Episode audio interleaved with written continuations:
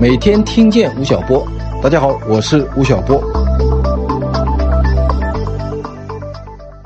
前两天给起头家同学上课，有一个同学在课堂上问了一个问题，他说：“吴老师，在中国啊，做点生意，办个工厂，做个产品，赚点钱，其实并不是很难的事儿，难的是什么呢？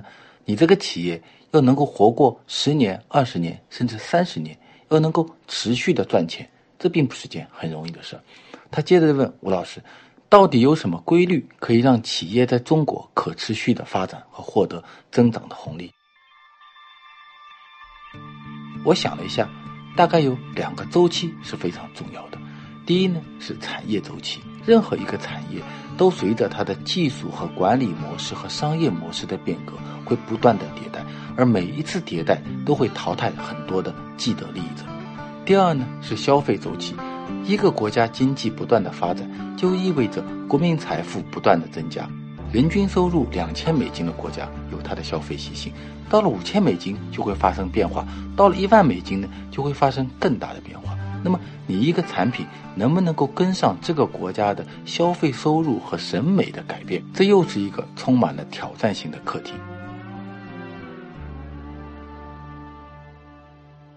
我们以汽车举例，汽车这个产品在过去的一百多年里经历了四个大的产业周期。汽车最早是在一八七零年由德国人发明的，在一开始它非常的昂贵，属于这个社会百分之一的人才能享受的奢侈品。到了一九零八年，美国人发明了装配生产线，让它变成了一个普通中产阶级就能消费的产品，继而呢，欧洲和美国成为了车轮上的国家。到了一九七零年代，日本人把全面质量管理和及时生产系统两种新型的管理机制应用到了汽车生产领域，进而呢把这个行业推入到了第三个产业周期。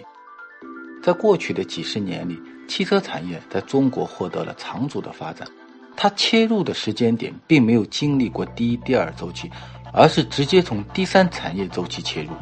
在一九七八年，中国的汽车产量只有十万辆。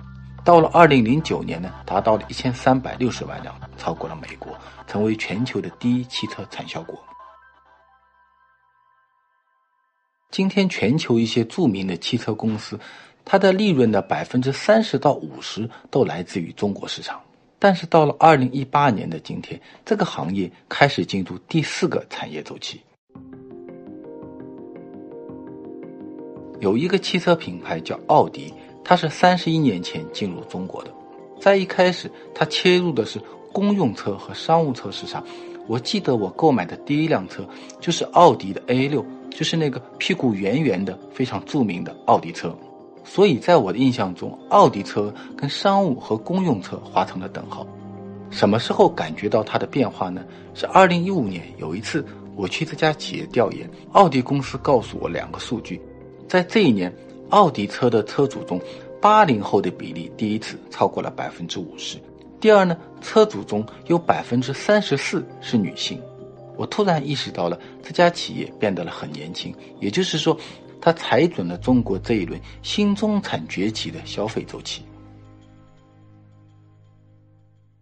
那么，所谓的汽车第四个产业周期是什么呢？